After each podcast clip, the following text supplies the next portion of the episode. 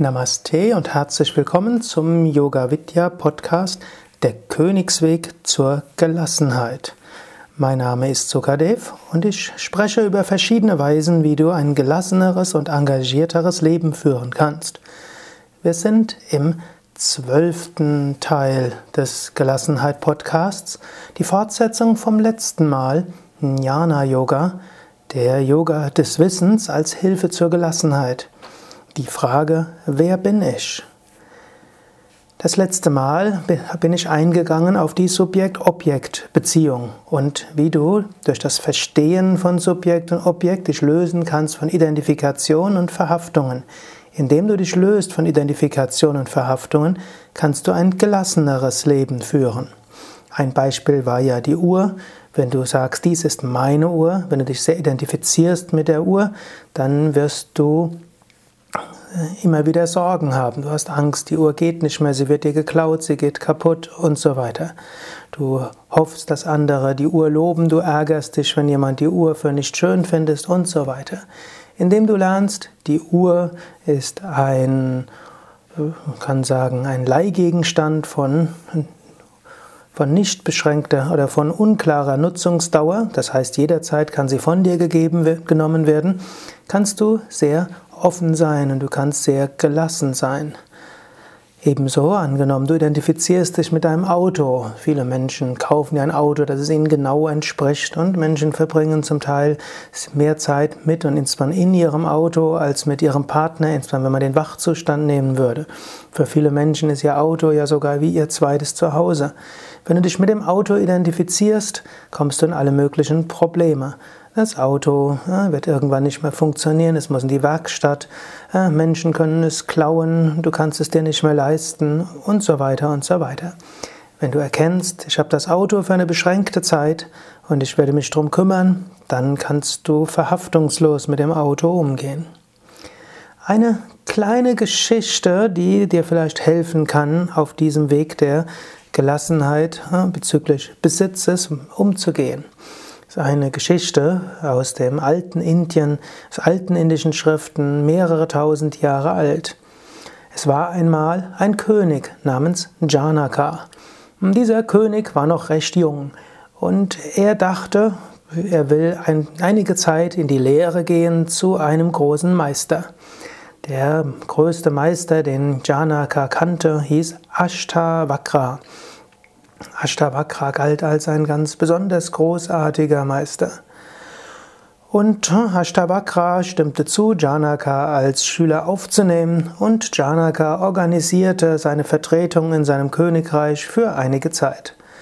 Janaka lernte bei Ashtavakra, er lernte über Yoga, er lernte über Meditation, er lernte, wie er seinen Geist unter Kontrolle bringen konnte, er lernte alle spirituellen Prinzipien und er lernte viel über Gelassenheit.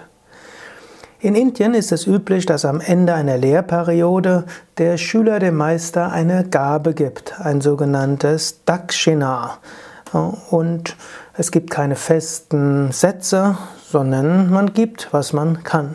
Natürlich, Janaka war ein König, er konnte recht viel geben. Aber er wusste, Ashtavakra hatte auch eigentlich alles, was er brauchte. Ashtavakra als großer Meister war sogar recht zufrieden. Hm, er schien nichts zu brauchen. Und so fragte Janaka den Ashtavakra, Meister, ich würde dir gerne ein Dakshina, eine Gabe geben, ein Lehrgeld geben. Was kann ich dir geben? Hm, du weißt, ich habe große Mittel, ich kann dir alles geben, was du willst. Und Ashtavakra sagte, ja, du scheinst, du weißt nicht, worauf du dich einlässt. Du sagst, du willst geben, was auch immer ich will. Gilt, ist das wirklich so? Janaka sagte, ja, mein Wort als König gilt. Was auch immer du willst und, ich, und es mir möglich ist, ich werde es dir geben. Du hast mir so Großartiges gegeben, so großartiges Wissen, so großartige Techniken. Was auch immer du willst, ich werde es dir geben. Ashtavakra lächelte und sagte, okay, dann überschreibe mir dein Königreich. Ich will dein Königreich haben. Janaka schluckte einen Moment, damit hatte er nicht gerechnet, aber er kannte, aber er wusste, er hatte sein Wort gegeben und jetzt sagt er, okay, mein Wort gilt, ich überschreibe dir das Königreich. Sie, äh, setzten das gleich um und Ashtavakra äh, nahm ein Pergament und Janaka überzeichnet, der schrieb, hiermit überschreibe ich mein Königreich an Ashtavakra. Ich ernenne Ashtavakra zu meinem Nachfolger. Ashtavakra ist jetzt der König. Ashtavakra hatte einige Schüler, sie unterschrieben als Zeugen. Janaka äh, machte sein Siegel darauf und übergab dem Ashtavakra auch seinen Siegelring und noch ein paar andere Insignien der Macht. Nachdem das alles gemacht wurde, lächelte Ashtavakra und sagte, okay Janaka, du kannst jetzt gehen. Janaka wusste jetzt nicht, was er weitermachen sollte. Er hatte nur gelernt, König zu sein, aber dachte, irgendwas wird sich schon finden und er ging weiter. Als er fast außer Hörweite war, rief, Jan, rief Ashtavakra hm, und sagt, rief laut, Janaka, bitte komm doch noch mal her.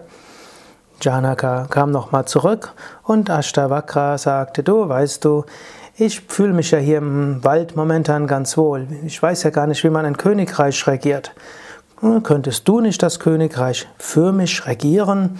Hm, du regierst das Königreich für mich unter zwei Bedingungen. Erstens, du wirst so tun, als ob du der König wärst. Du wirst weiter genannt werden der König. Und zweitens, du weißt, in jedem Moment kann es geschehen, dass ich wieder zurückkomme und das Königreich regiere.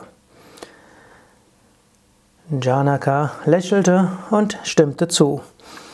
So ging Janaka zurück zu seinem Königreich, nicht mehr zu seinem Königreich, zu Ashtavakras Königreich. Er tat so gegenüber allen anderen, als ob er der König wäre, wurde auch als König angesehen, lebte im Palast, saß auf dem Thron des Königs, machte alle Handlungen, die ein König auch machte, wusste aber tief im Inneren, es ist nicht sein Königreich, sondern es ist Ashtavakras Königreich.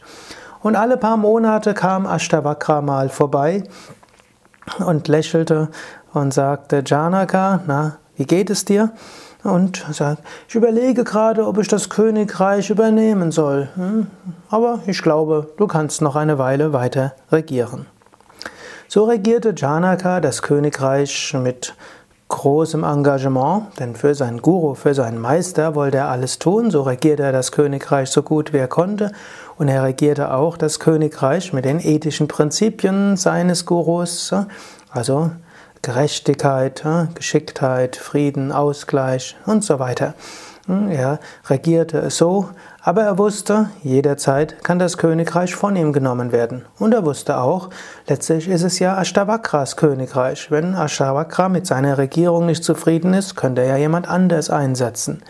So konnte er verhaftungslos regieren er konnte gut regieren, er konnte engagiert regieren, er brauchte keine Angst zu haben, Dinge zu falsch zu machen, denn er wusste, es ist ja eigentlich Ashtavakras Königreich hm, und er identifizierte sich nicht.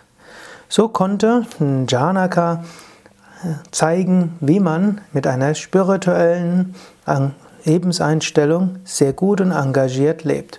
Janaka äh, als König lebte auch wie ein König. Er genoss auch den Luxus eines Königs, denn letzte Menschen brauchen auch, dass, der, dass, sie den König bewundern können. Aber Janaka wusste auch, in jedem Moment kann es sein, dass er nichts mehr besitzen würde. So heißt es, dass Janaka als König inmitten des Luxuslebens des Königs und inmitten aller Verantwortung und einem Stress der Regierung eines Königreichs die höchste Verwirklichung erreicht hatte. Und Janaka gilt in der Mythologie und in vielen Geschichten eben als ein Beispiel für jemanden, der in der Welt ist, aber nicht von der Welt, der engagiert ist, aber nicht verhaftet, der genießen kann, aber nicht an etwas hängt. Das war natürlich ein guter Kunstkrieg von Ashtavakra, dass er den Janaka auf eine solche Weise ausgebildet hatte. Aber das ist nicht nur Ashtavakra und Janaka im Grunde genommen, ist es ja bei uns so. Uns gehört nichts, angenommen dir gehört ein Haus, dir gehört nicht wirklich das Haus. Das Haus gehört Mutter Erde, gehört Gott, der göttlichen Mutter, wie auch immer du sehen willst. Du hast keine volle Kontrolle darüber. Es kann dir jederzeit weggenommen werden. Es kann dir weggenommen werden durch ein Erdbeben. Es kann dir weggenommen werden durch eine finanzielle Katastrophe. Es kann dir weggenommen werden, weil irgendwie etwas kaputt geht. Du, Es gehört dir nicht, dir ist es nur anvertraut worden für eine bestimmte Zeit. Du kümmerst dich um das Haus, du kümmerst dich um alles, was drin ist. Du tust nach außen so, als ob es dir gehört, du bist ja auch offizieller Besitzer, aber du weißt, jederzeit kann es dir weggenommen werden. Weiteres Beispiel. Hm, angenommen, du, dir, du hast ein Geschäft, zum Beispiel einen Naturkostladen. Du hast einen Naturkostladen, aber du weißt, dir gehört der Naturkostladen nicht wirklich. Denn du hast den zwar aufgebaut, aber hm, die Vorstellung, dass einem irgendetwas gehört, hm, ist schon etwas komisch. Selbst wenn du sogar das Haus mit deinen eigenen Händen gebaut hättest, du hast es aus, hättest es aus Materialien gebaut, die von Mutter Erde kommen. Typischerweise bist du aber auch nur zur Miete da. Das heißt, dir gehören die Räume nicht. Und selbst wenn dir die Räume gehören, vielleicht hast du sie gekauft, aber selbst dann gehören sie dir nicht. Der Naturkostladen selbst gehört dir nicht. Du bist vielleicht Eigentümer im Sinne von ja, als Einzelunternehmen oder als GmbH und ja, du zahlst Steuern darauf. Aber es ist nicht in deiner Hand. Ob er läuft oder nicht läuft, einen gewissen Einfluss hast du, aber du nicht den vollen Einfluss. Es braucht bloß ein paar Block weiter einen Naturkost-Supermarkt aufzubauen, dann kann es sein, dass du relativ schnell deinen Naturkostladen verlierst. Es kann sein, dass irgendwelche gesetzlichen Bestimmungen sich ändern und dann wird es unmöglich, dass du den Naturkostladen aufrechterhältst. Es kann sein, dass deine Hauptmarke in Skandalgeschichten verwickelt wird und schon wird nicht mehr gekauft und du kannst den Naturkostladen verlieren. So viel kann passieren. Und es ist wirklich wichtig, dass du dir dessen bewusst bist. Der Naturkostladen gehört dir nicht, er ist dir anvertraut worden. Du hast eine Aufgabe damit zu erledigen, du hast etwas zu tun. Du machst es so gut wie du kannst und weil es deine Aufgabe ist, machst du es gut. Vielleicht kannst du sogar sagen, die Aufgabe ist mir anvertraut worden von Gott oder von der höheren Wirklichkeit oder für einen guten Zweck, für eine gewisse Weile. Aber du weißt, es kann jederzeit von dir genommen werden. Das nächste Mal etwas mehr. Jedenfalls kannst du jetzt selbst noch überlegen, woran, was ist vielleicht dein Besitz? Womit identifizierst du dich? Vielleicht dein Auto, vielleicht deine Kleidung, vielleicht dein Haus, vielleicht dein Garten, vielleicht deine Firma, vielleicht hm, irgendetwas anderes. Überlege und sei dir bewusst, mir gehört nichts, noch, auch keine Aktien, auch kein Vermögen, keine Alterssicherung, nichts. Es ist mir alles nur anvertraut worden, für eine gewisse Weise. Ich will es nutzen, so gut wie ich kann, zum Wohl von anderen und kann es auch genießen, ich darf es genießen, aber es kann jederzeit von mir genommen werden. Wenn du diese Grundeinstellung hast, macht es dir dann auch nichts aus, wenn es von dir genommen wird. Dann sagst du, ah, der Moment ist gekommen, die Nutzungsdauer ist vorbei. Das nächste Mal will ich das noch weiter beziehen, Identifikation mit Posten, mit äh, Aufgaben und auch mit Menschen. Sicherlich noch etwas schwieriger, um sich zu lösen von Verhaftungen.